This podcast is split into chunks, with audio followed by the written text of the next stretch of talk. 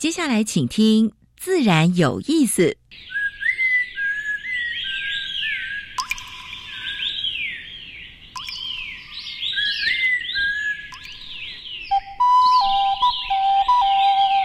大自然是最能启发人心、最迷人的教室。透过鸟语、虫鸣，顺着山峰、水流，教给我们自然万物的盎然趣味与生命智慧。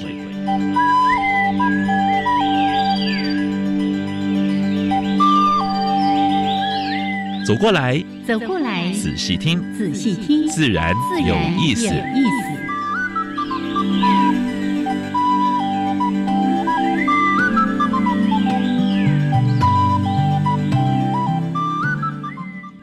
Hello，亲爱的听众朋友们，大家好，欢迎收听教育电台，自然有意思。我是平是，我燕子。嗯，今天天气凉凉的，哎，但是几阵几阵春雨来了之后呢，哎，萤火虫出来了，尤其像黑翅萤比较晚到，你看晚到差不多两三个礼拜，对对对不对？哦，所以晚上去看萤火虫的时候呢，还是要注意安全。嗯嗯，而且现在早晚因为下过雨。早晚的话比较凉，是一定要多穿件衣服。啊，好好，纽扣不用扣起来我现在扣起来了。好，这谢谢老师帮我们及时说明那个银矿哈，不是路况。是，因为前阵子大家在想说，哎，为什么山区的那个黑刺影都没出来呀？春雨太晚了啊，太干燥了。晚晚差不多两三个礼拜哈，所以春雨一下来之后呢，这萤火虫马上。苏醒过来，羽化了哦，所以各个地方，呃，盐矿目前都位置都还不错啊。是是。所以去看萤火虫，晚上的话，因为山路啊，因为都是比较靠近山区比较多，所以还是要注意安全啊。啊，如果是在公园里面的话呢，要台台北市市民真的很幸福。是。现在在几个公园里面都有啊，富阳啊，大安，呃，翠湖是不是？翠湖对，就是。木栅公园，木栅公园，还有荣兴花园，荣兴对，还有呢，包括士林官邸都有了嗯啊啊！其他地区的朋友自己接龙哈。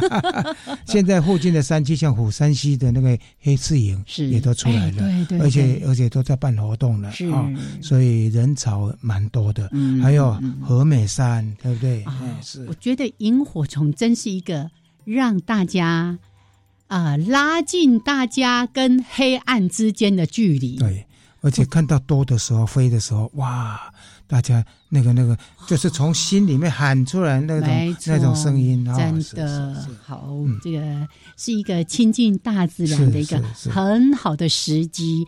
尤其大家平常啊，说我白天去这个郊山走走，不太会想说我晚上出去。哎，这个时间真的值得好好的来把握。不过掌握时间了，从六点半左右，它天黑开始，六点四十分。它就开始活动了。哎呀哟，哎设定时间哦。到七点半左右，它飞一飞就准备要休息了。是，所以要掌握到这个时间，赏萤要掌握时间。对对，这个七点半过后准备休息，但是还是有一些比较晚睡的啦，哈，数量会少一点。是是。OK，这谢谢杨老师。这个杨老师心心念念就是萤火虫啦、蝴蝶啦、哈，公园生态啦。好，那我们也欢迎大家，真的邀请利用这段时间，好好的去。亲近自然，去看荧光点点。OK，来回到我们节目来介绍一下。每一次节目的一开始有两个小单元。第一个单元是自然大小事，跟大家分享过去一个礼拜全世界还有全台湾发生过比较重要的农业、生态还有环保的事情。是。第二单元是今年新开辟的单元，有燕子跟游虫尾爬行类动物的呃理事长跟大家分享。台湾的爬行爬行动物是好主题时间。哎，今天我们邀请到的是大名人，哎哎，荒野保护协会的荣誉理事长，他同时也是专业的牙科医师，嗯，也是一个出版四十二本书的哎作家，是一个作家能够出四十二本，哎，一个哎应该是讲业余的作家了，但是很不容易耶。对，但他的书都锁定在跟。生活跟环保有关，还有跟生态有关。对对，那他那个最近有出了几本李伟文的退休进行式，哈，这个邀请大家真的做好准备，不是等到你要退休才开始想我退休后要做什么。是是，在你工作的时候，在你养儿育女的过程，就可以开始去思考，我未来想要过什么样的生活。还有退休时候要做哪些事情，是赶快就是在这个过程中赶快做，因为退休之后到呃。人生的终点是蛮蛮长的一段时间。没错。那今天呢，我们就来到了这个退休进行式的 Part Three 哈。你好，我好，做公益与世界共好。我们要特别锁定在跟生态环境有关的一些主题来跟大家做分享。好，待会儿呢，我们再跟伟文来聊一聊。先加入第一个小单元：自然大小事。风声、雨声、鸟鸣声，声声入耳。大事、小事、自然事，事事关心。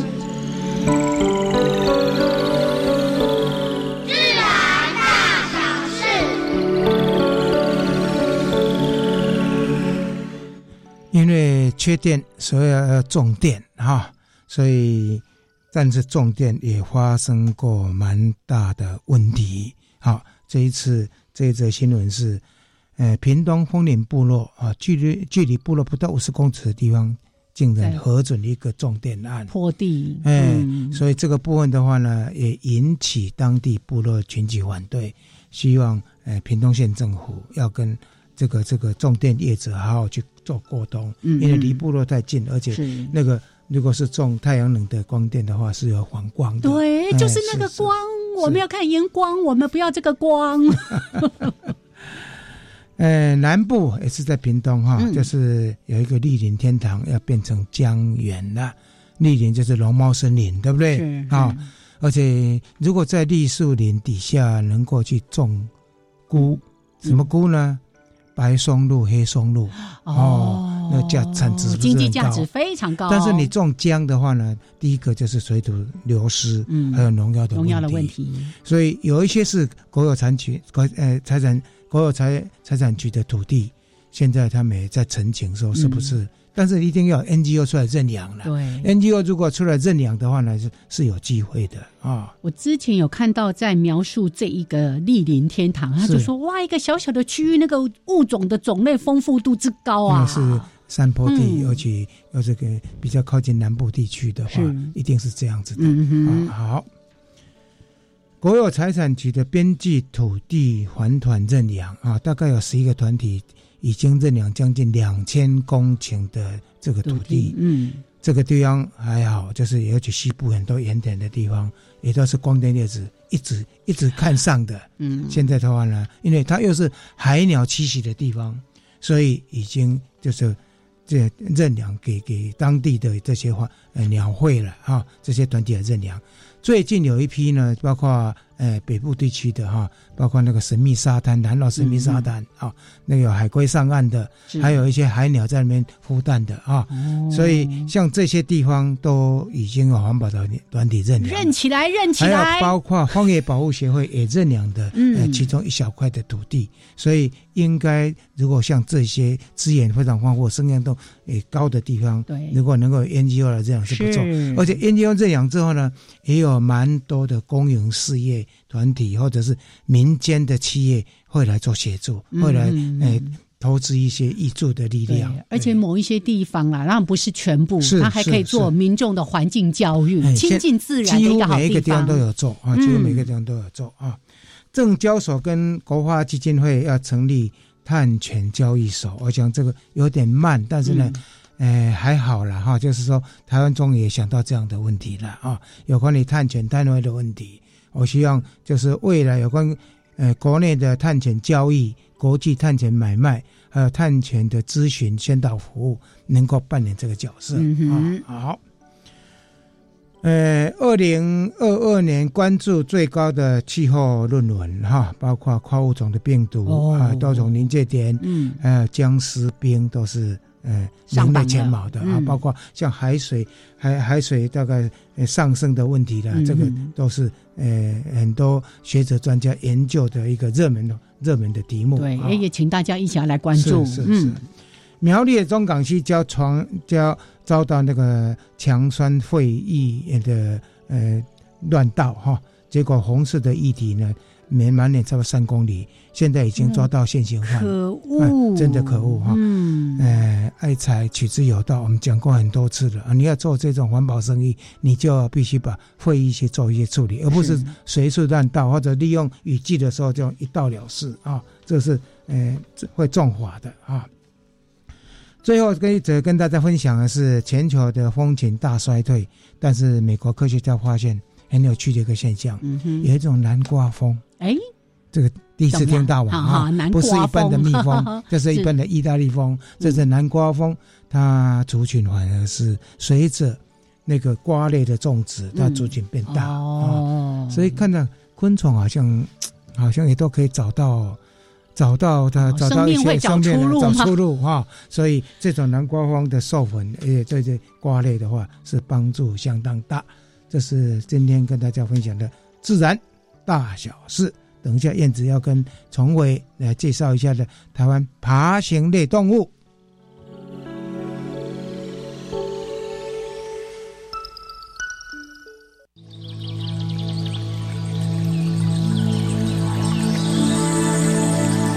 别的地方找不到，别的地方看不到，别的地方听不到。台湾 special，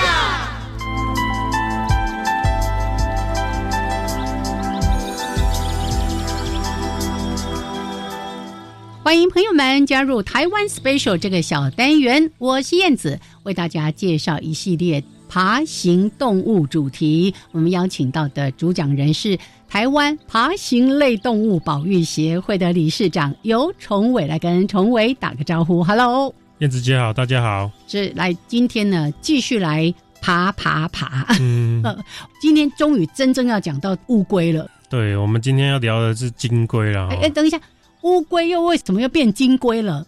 好，这个金龟呢，它在各地呢有不同的名称啊。在台湾的话，台澎金马的范围里，只有金门有这个金龟呢。它的整体色泽除了是褐色的之外呢，它的头部的两侧啊会有一些金线。嗯，我我们在图鉴上的描述会说，这个叫蠕虫状的金线。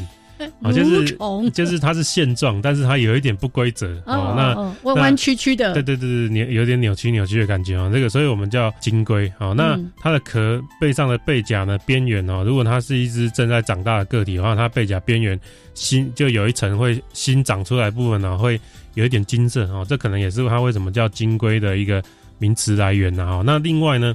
它在中国，它叫乌龟啦，哈，那就是我们最常说的那个乌龟。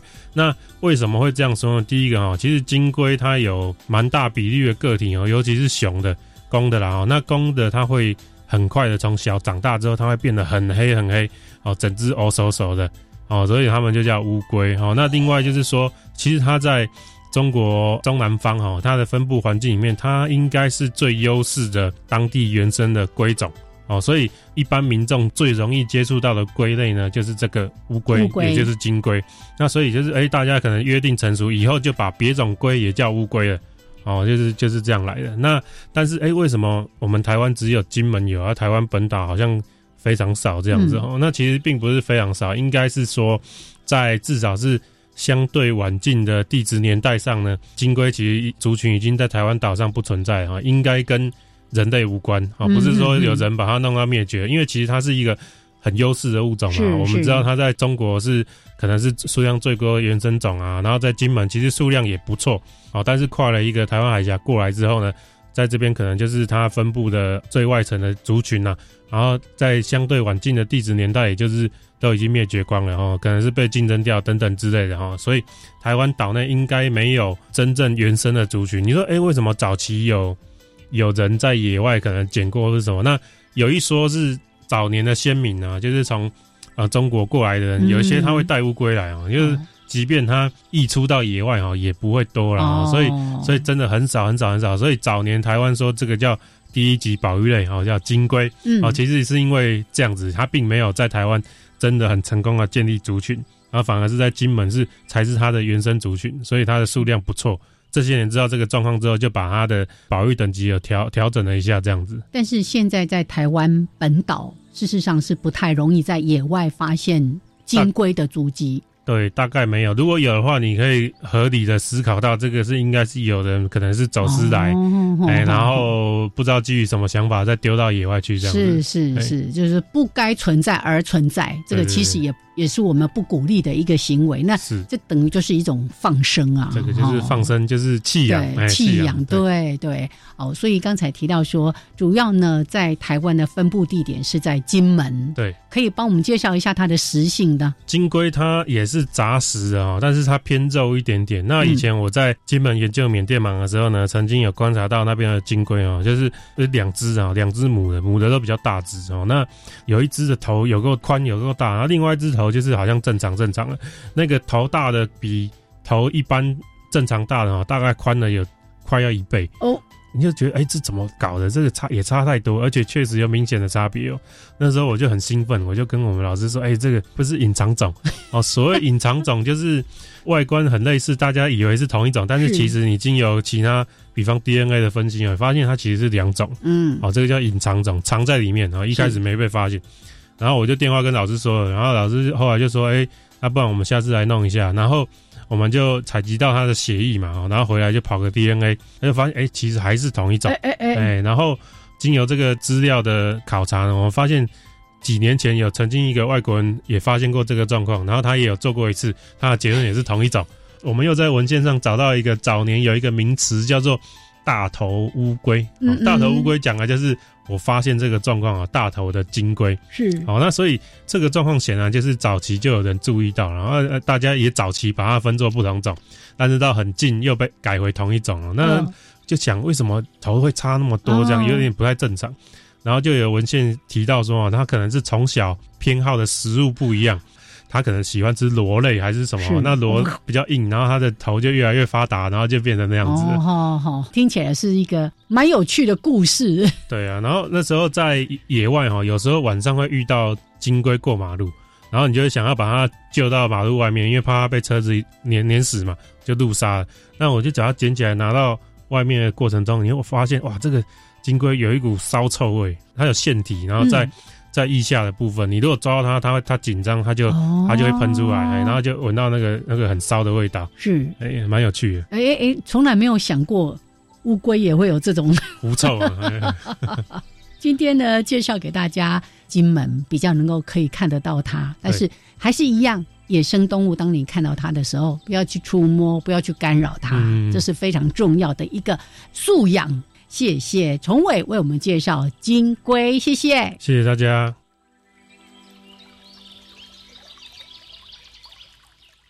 好，现在时间是上午的十一点二十三分，欢迎朋友们继续加入教育电台，自然有意思。我三平四，我燕子。今天跟我们对谈的是，哦，这个头衔很多哎，荒野保护协会的荣誉理事长，还有专业的牙医，还有呢，出了四十二本书的。哎，应该讲职业职业作家了，四十二本书哎哈，不是这个写书都是为了分享，为了改。改善这个社会，这个世界，来欢迎伟文。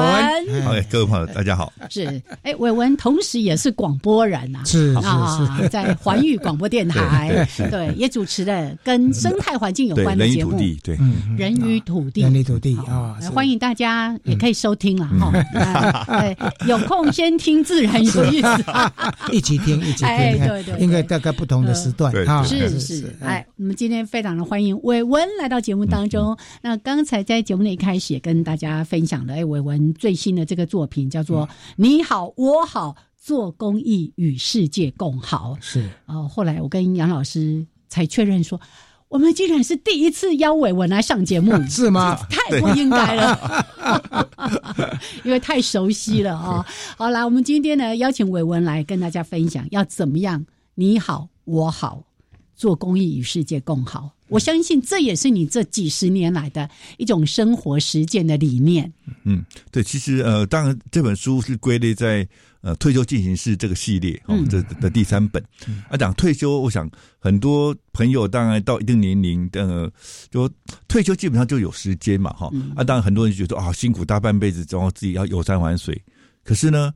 呃，其实都在游山玩水太轻哦。其实做公益基本上是我觉得是一个找到自己生命价值，然后其实也是跟社会上持续有联系一个很重要的方式了哦。所以我是蛮鼓励大家做公益。所以呃，其实这本书就比较集中在说呃。其实我们到一定年龄会希望有传承，希望永续哦。就我们总会说传承，有时候不止给自己孩子，我们总是希望给地球上、给这社会上留下一些什么东西啊。所以这本书当然做公益的方式非常非常的多，但是这本书就比较集中在呃，比较关心到永续发展，关心到环境友善，关心到台湾的未来，然后关心到呃很多很多人其实从自己跟周边怎么可以。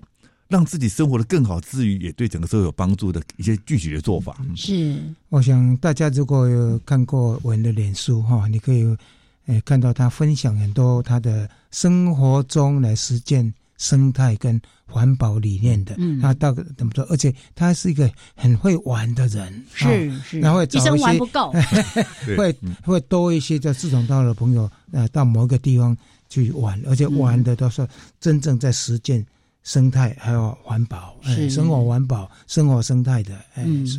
刚才伟文有提到一个，大家都想我退休之后要去游山玩水，那你得要先确保这些山水，山一样的绿，水一样的清澈，嗯，否则你去到那边只会唉声叹气，那也变暗呢，对不对？哦，对，当然，其实当疫情这几年大家都在台湾，所以变得说，呃，很多很多地方基本上。即便是走路还可以到的地方，也都人满为患。哦，所以台湾基本上当然呃自然很丰富、很特别，可是基本上它的承载量哦，所以呃我们如何去？当然接近大自然非常棒，对我们身心灵都有帮助。可是如果找到我们人跟自然的关系，哦，我觉得这是另外一个教育的哦。说我们不只是鼓励他回到大自然，我们如何回到大自然？哦，在享受大自然过程中，也能够不伤害大自然。哦，我觉得。呃，那也不要伤害到自己的哈，就是我们要学习，透过学习，我觉得这些都很重要了。对，所以伟伟文在书里面有提到一句话：“轻轻走在地球上，要怎么样轻轻走在地球上呢？” 哦，当然，其实呃，当然这篇当然是是是一个有个杂志，很老牌的杂志，它在呃地球日的邀稿哈，然后。因为那杂志以前都是文学性的杂志，嗯，所以我在写，他们希望我指定我写那种有关地球日嘛，有关环保，我就很特别，对，这杂志我从小看到大的文学性杂志，怎么会要一个环保的？所以我就希望用比较文学性的角度来讲这些呃，我们长期关心环境啊的的主题啊，所以才用一个这么的有点浪漫的“轻轻走在地球上” 哦这样的一个名词，好当做书名。但文章里面其实从那个极静的春天开始谈，也是很严肃的啊。对对，但是至少文学性的，就我我着重在说，虽然是很环保，但是用文学性的角度去。极静春天其实我我们那知道，这在环境运动里面非常重要的一个转捩点。是是，但是这是很文学啊，对不对？是是，没有错，没有错。嗯，它也是也是文学还有科学的一个，诶，还有科普的一个一个非常好好书哈，就是那个。卡森哈，卡森他他他他写的哈，他有历史意义的。我觉得他这他在这里面的话呢，蛮多的文章，不是说只有推动他的生态环保理念，还要介绍一些人物哈。等一下也可以跟大家分享一下。这些人物的话，其实有蛮多是我们所熟悉的，但是也有少数我们根本不认得。但是他们到底做了哪些事情？而且我们等一下也可以跟你们分享一下啊。对，是这个轻轻走在地球上，其实有一个很重要理念，就是你。生活的点点滴滴，不要去增加地球太多的负担，对不对？好，所以简单环保的生活，轻轻的让我们走在地球上。好，我们待会儿呢，在一小段音乐，还有两分钟的插播之后，回来继续听伟文来跟我们分享。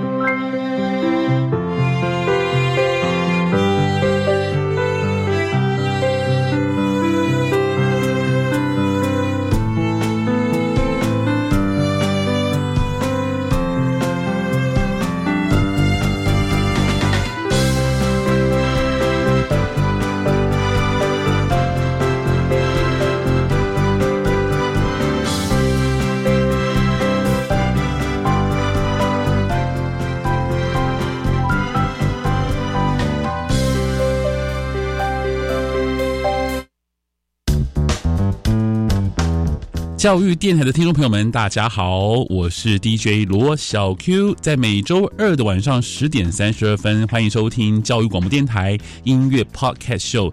我会邀请喜欢听音乐的大学同学们来到我的录音室，聊聊他们对于音乐的观点以及想法。希望身为四十岁大叔的我呢，能够跟得上这些年轻人们的耳朵。记得准时收听教育广播电台音乐 Podcast Show。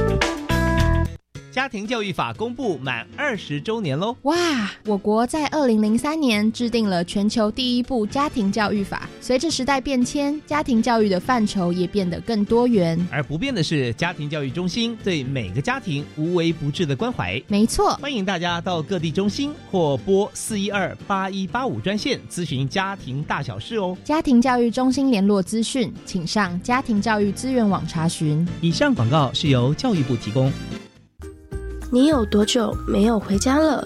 逾期停留或居留的外国朋友，移民署现正推动扩大自行到案专案，即日起到二零二三年六月三十日，自行到案者免收容、罚还新台币两千元，且不管制来台期间。详情请向移民署官网或拨打免付费咨询专线零八零零零二四八八一。以上为内政部移民署及劳动部广告。加外加外，阿玛波拉，扎根格玛西卡斯达斯，迪加库拉布古列列。大家好，我是来自台东的胡代明，这里是教育电台。那罗哇那咿呀那呀哦哎呀，那是你呀鲁玛的呀恩哦，朋友们就爱教育电台。好，现在时间上午的十一点三十二分，欢迎朋友们继续加入教育电台，自然有意思，我是平视。我现在跟我们对谈是李伟文，嗯，专业的牙医师，同时也是荒野保护协会的荣誉理事长。现在跟我们介绍一本书，这本书的书名是《你好，我好》。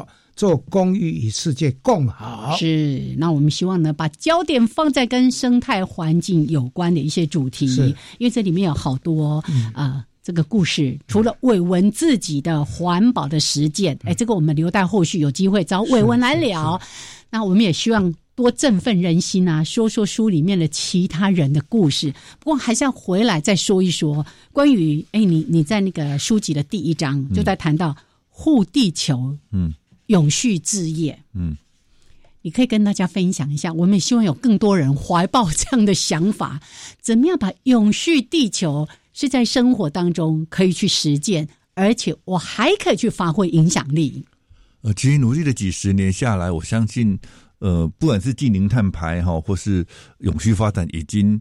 变成大家不得不参与，哈，就以前来讲，可能是一个道德上的，哈，到了，哎，我们做很棒，为了下一代很棒。可是因为现在全世界的要求变成说，你企业不做就被淘汰了，啊，变一个生存，而且甚至你的东西就卖不出去了，对不对？对，嗯，所以我觉得现在反而是，呃，就尤尤其这这两三年下来，哈。呃，我想应该是从个人到企业到国家都必须朝向一个永续的角度去去做，所以我觉我觉得，呃，现在大家大家已经不是说。呃，要不要做，而是该怎么做哈？大家着急的是该怎么做了哈。哦，就环保团体讲了几十年，总算已经变成全世界有这样的共识。那透过法规，哦，透过企业的自律，必须要要达到一个净能零碳排。所以变成，我相信每个人已经不是说啊，我要不要做一个道德，而是说该怎么做哈。包括政府也也很努力在推什么呃，不能用呃呃什么减速啊，减速然后然后然后旅馆也不能用抛弃式的，从法然后。企业也是可能在两三年之内必须用绿能哈，对，我想这些多少 percent 的绿能，对对对对对，我想这是全世界氛围了，是是。现在好像你，尤其现在最严格的，我看是欧盟了。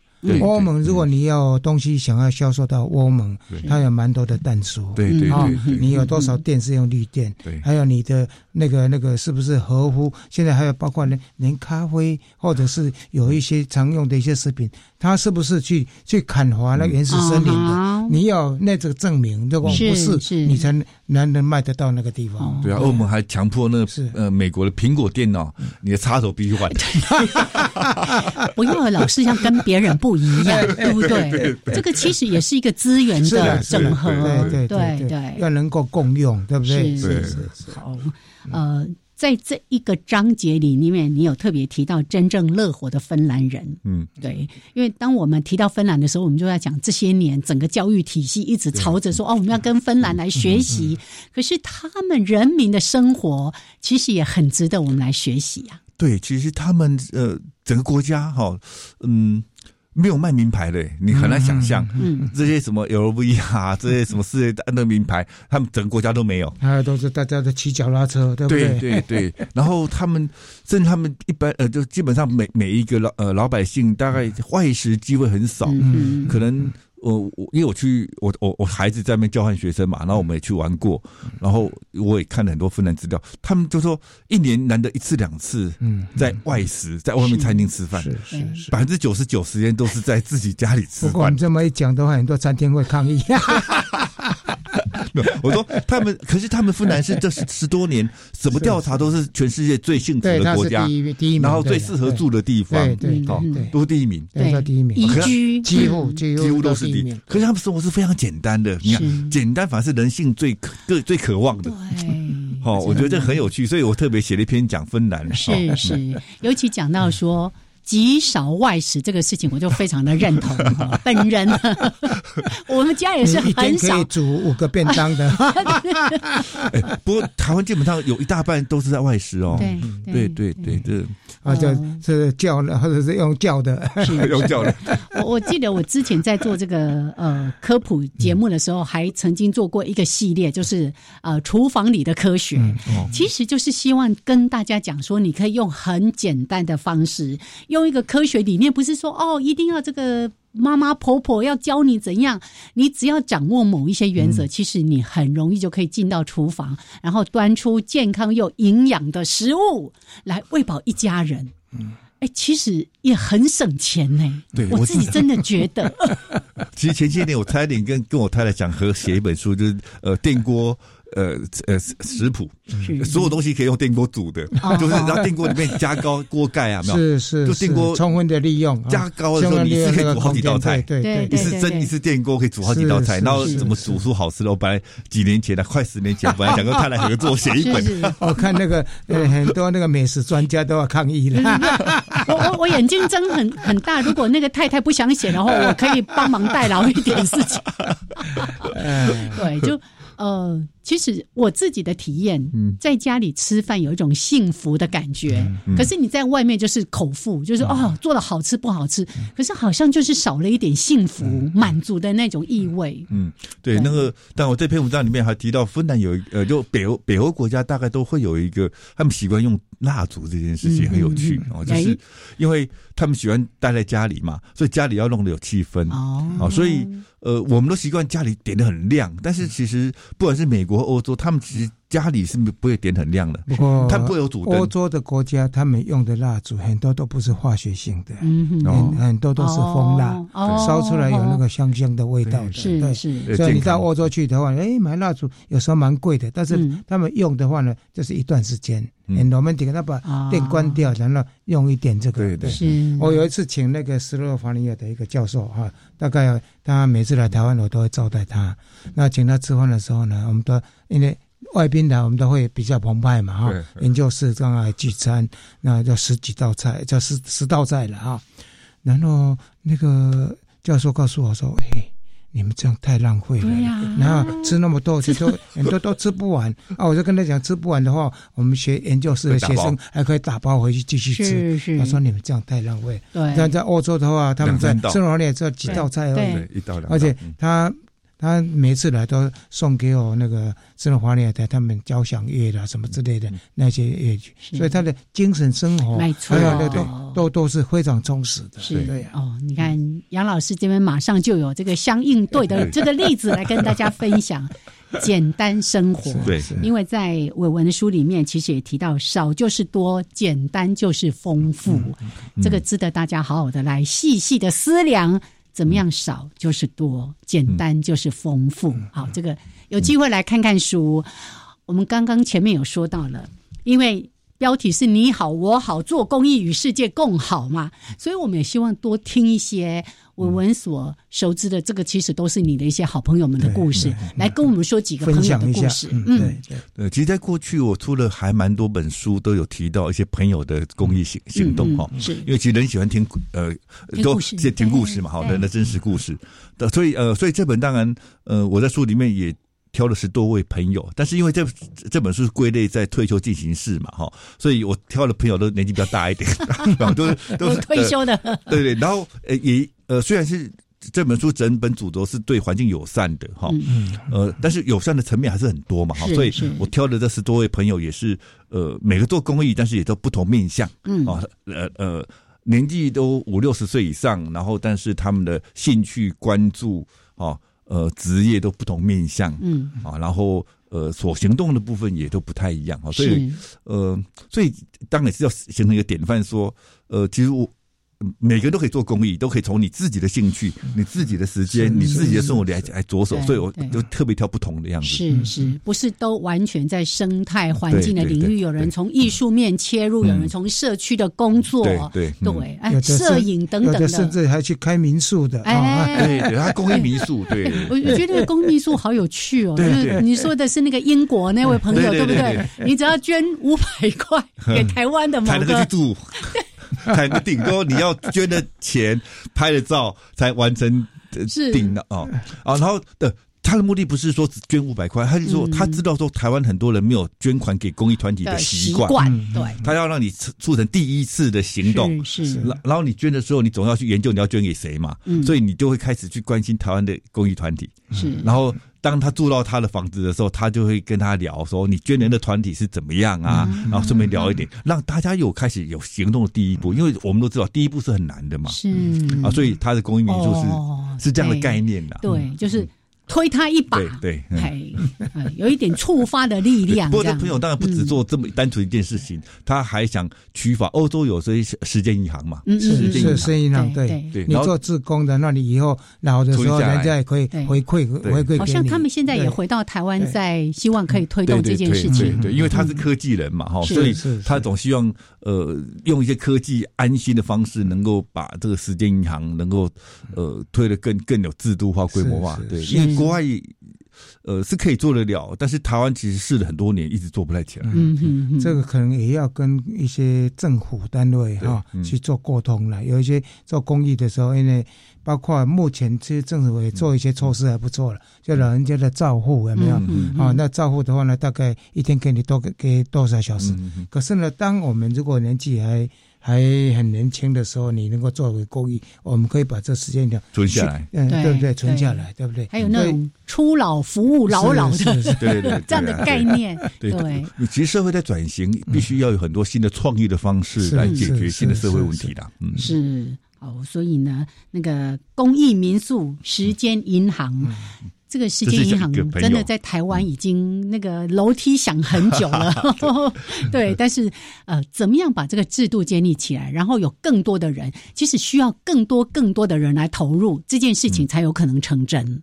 对。然后像书里面有介绍几个呃一些不同朋友，比如说呃以以哦有一个同班同学，嗯呃李元瑞，然后他就是呃。疫情期间，因为他因为呃他之前有在露营嘛，露营车，可是因为疫情期间露营场地都关起来嘛，是是就没办法露营啊，哈，是是，好厕所是都是有一段时间，所以他觉得呃他想带他家人带他。妈妈一起去，呃，去就没户外没得走，所以他就刚好哎看到有有有有地方在卖地，在在卖，干脆买自己买下来自己去露营，买买一片山坡地，开始在种树，对，后来就种树，对，种树，然后就他他他种树是种的很特别，是说他邀请朋友，每个人在他那个呃买的地，然后就种种自己的树，是哦，种一棵果树，啊，然后他负责照顾，但是每个亲自去种下。树。啊，那棵树啊，然后上面还挂牌子哦，然后还还刻，他还去买雕刻机，每个人写一段话啊，然后牌子吊在上面，然后你就会常去关心嘛，也是第一步，就说让很多人有种下第一棵树的经验。很多人都没有种过树，对，都没种过树，对对对啊，所以他就邀请他果树上，还是果树还有其他果树可以收成，好处是果收成的还有动机来嘛。我下次来的时候是收成的时间，就每就是定期会来啊。的照顾就是他他找人来照顾，他自己对他照顾他自己照顾，因为是是年年纪就是就是一个休闲嘛，对不对？是是，工作很忙碌，可是总是休闲，这个是蛮有趣的。那找到一条路，对。就我意思是说，即便大家习惯了种树，即便大家习惯了啊买个地去露营，其实都可以做出不一样的事情。好，我还有荒野当过理事长的哈，他的侏罗树啊，还有他的淡水的鸟类调查，对不对？好，等一下再来说阿笑老师的故事。但是刚才大家有没有听到很不一样的？就是当我们听到。关于露营地的这个事情的时候，很多关心环境的人都很担心，就是因为他要开辟嘛，容纳越多人，他就有越多的收入，就砍树砍树。可是这位李元瑞先生，他买了一块山坡地要露营，他开始种树，有没有看到这是不一样的思维？好，我们待会儿呢，再听听那个刚刚杨老师特别想听的，我们阿夏老师的故事。待会儿回来。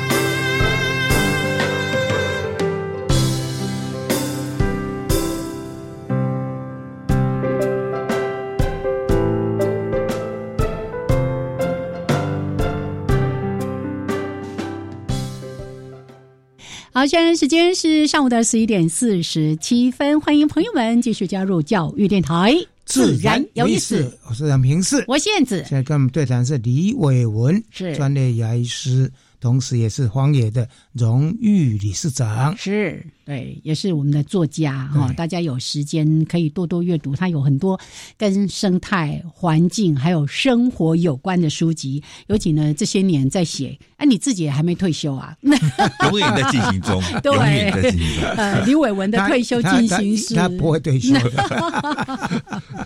好，那我们今天呢，邀请伟文来，其实就是希望把这样的观念分享给大家。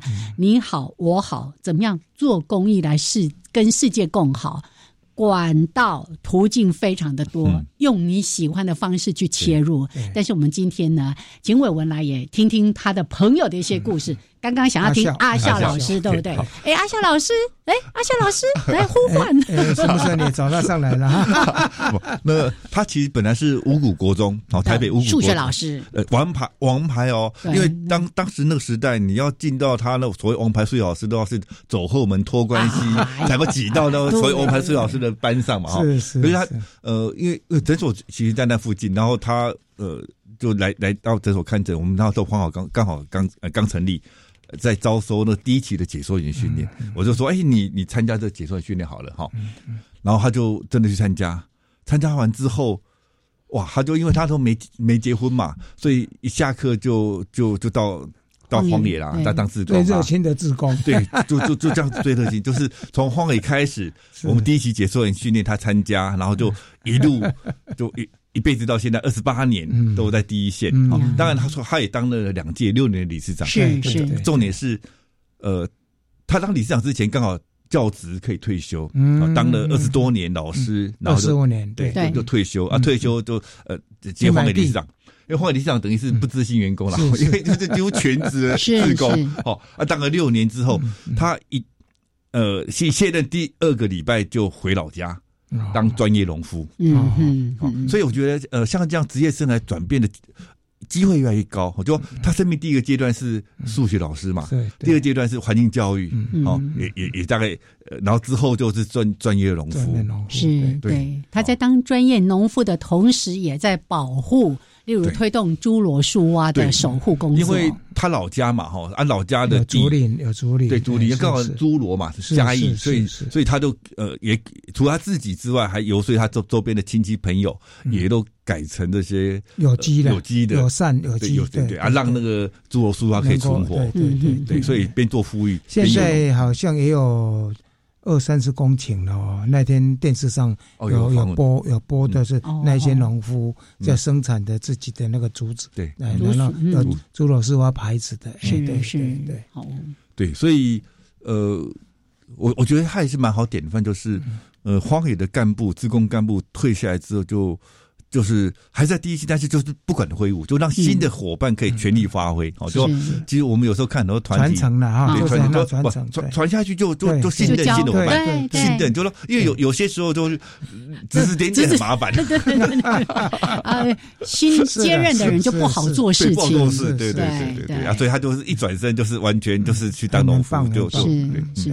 那他除了在嘉义地区在做侏罗树蛙的一些保育工作之外，他在台北，因为毕竟那么长期生活的一个环境啊，他对于淡水河那个生态淡水河的推动工作，他现在还持续在行动当中啊。对，因为基本上应该这样讲，就是呃台呃淡水河切过台北盆地，淡水河的右岸是台北市，左岸是新北市啊，就以前的台北县。嗯，然后台北市比较有钱，所以右岸在呃出海口。呃，右岸叫做官渡，左岸叫做五股。嗯，然后右岸官渡，其实在呃二三十年前，呃台北市政府就花了一百多亿，变成官渡自然公园。对对。可是左岸官渡那时候新那时候是台北县，没有什么经费，就没有管它，甚至还把它当乐特掩埋场啦。啊，后来整治就是希望能够变成钓鱼场，哦，钓鱼场啊，划划船场，就是那种休闲的。是，然后。我呃，阿笑老师就在五谷国中嘛，嗯，所以他当受完训练之后，他就必须选一个定点，就说我们鼓励说你在自己办公或住家附近找一个自然场域去长期观察，嗯，所以他就在五谷附近观察，他就他就觉得很同一条出海口，好，同一条河流，右岸这么多鸟，左岸一只鸟都没有，他觉得怎么可以这样？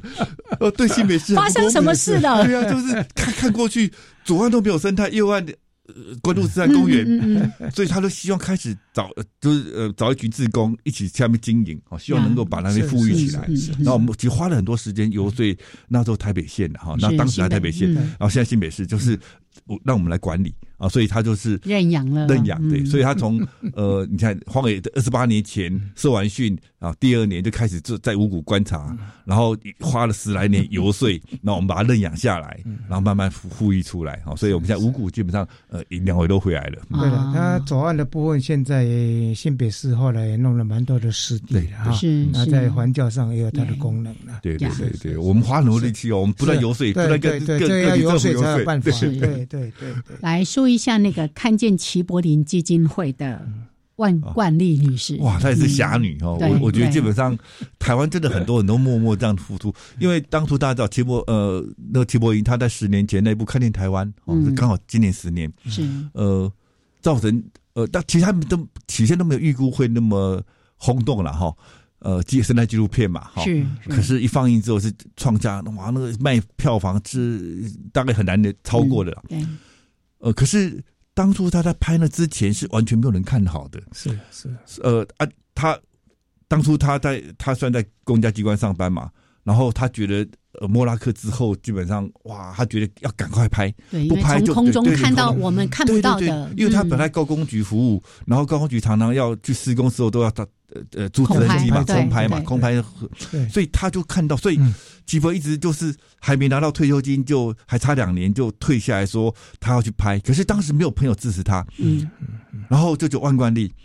万万利是因为当跟当时跟他业务的往来的时候认识他，然后觉得这个这个男生很很淳朴哈，然后觉得他的理想很棒，就后来募都完全募不到款，所以就万贯你只好把他 出最变最多钱。他本来想说我是参机卡参机卡哈，结果没有其他的卡，都没有卡，所以他都出了之后就所以电他他成立那个电影公司就变成董事长，因为他都都他出钱出最多阿布电影公司，可是他成立他出。呃，拿出钱成立之后，就完全不管事情，完全不管吉柏林怎么做，然后吉柏有什么需求跟他讲，然后他帮他去募款，然后他不管。可是结果你掉下来之后，嗯，他就必须要负负担这所有的责，就是不不就因为公司是他的嘛，对了，对。了，所以公司的资产就是那公那些全部是公司的资产，就是他拍摄的这些拍摄的所有东西是公司的资产，没有错，没有错。所以他是公司的负责人，辛苦，要么收掉公司就算了，因为对他来讲。公司就算捐款嘛，捐出去，对，所以他后来觉得说这些都是台湾的资产，是，所以他只好好 啊，马上成立基金会，把 把那资产全部捐给基金会，好，就是让基金会使用，然后再募募更多钱来好好的整理那些东西，所以成立那个基金会。所以我觉得这个也是非常感人，就说里面还有一个哈，我就觉得。蛮有趣的哈，嗯，竟然有人会做一个自然史博物馆的大梦哦，对，这是 这是我这是我学长。开因为开博物馆通常是会亏钱亏很多的，而且自然博博自然史博物馆其实不是那么好做，而且私人博物馆。呃，他是我学长，大我几届，一直很照顾我。学生时代跟我住呃，整个住宿舍，然后都会给我考古题，我很忙，然后他都会协助我啊，然后。他当然就是一个开业医师嘛，哈，就是很认真的小呃，在基隆市开业的。然后，可是他在二十多年前，呃，不在三十多年前，呃，有一次就看到，呃，那个高架桥底下有在卖二中国二手货，哈，就是，然后他就买一个，哎，买一个琥珀，里面，哎，不就就买到就买到那个真的恐龙，不不，就是买到那个古古物了，哈，就是哎，恐龙时代的，哎，他就觉得，哎，哇，然后他就开始有兴趣，嗯，就开始就是。到处买哈，而且在他说在三十来年前东欧刚开放，东欧挖出很多的，还可以出口，是是。然后他后来还还去读台大地质研究所，读出兴就呃买买呃研究出兴趣就读台大地理，跟着陈文山教授。啊，陈文山老师，嗯，好，然后他就一直收集，他说在二三十年前东欧还没有太多太多那种概概念，尤其苏联刚解体嘛，哈。所以他买了很多，他说他要收集的收集的是全比自然科学博物馆仅次于他，嗯哼，哦，非常多，他收集非常非常多。嗯嗯，所以他一直希望把那东西捐出来成立，可是他要找到一个适当场地，所以一直 还在，因为他他自己买了一栋了，一栋太小嘛，他个人能力有限制。对对是，好，所以也需要。所以现在已经成立了，就对。对，但是私人的就没办法开放。对对，还是有收门票？不不，没有收门票，要预约啊，很辛苦。好，在书里面其实还提到了陈伟昌老师，对，哦，就是极地，还有拍了很多。哦，我我有。他的书哦，真的八十几岁的活力像四十几岁。我有他那个极地的那个 哦，啊，太太佩服了哦。还有像陈秋明老师哦，这个什么都不什么什么都修，除了老不修，什么那个小孩不修，老不修，老不修。对，还有那个苏达珍老师，苏凡海洋教育基金会啊，头杰教授，那个循着这个线，期待有机会也邀请他们来跟大家做分享，这些都是很有趣的。对对，来听他们的故事，也学习他们怎么样在生活当中去实践他的幸福，还有。这个环境的幸福。好，我要补充一下，这个有点做刚胸喉部。刚才不是说到看见齐柏林基金会，那因为我有时候也会在那个某某嗯购物买东西，哎，他最近在某某有一个那个公益合作，公益合作对。文创的商品，每一份只要一百块，你可以选一份、两份、三份、十份、二十份，对。刚才不是说了，嗯，开始养成这个习惯，我觉得哎，好棒哦！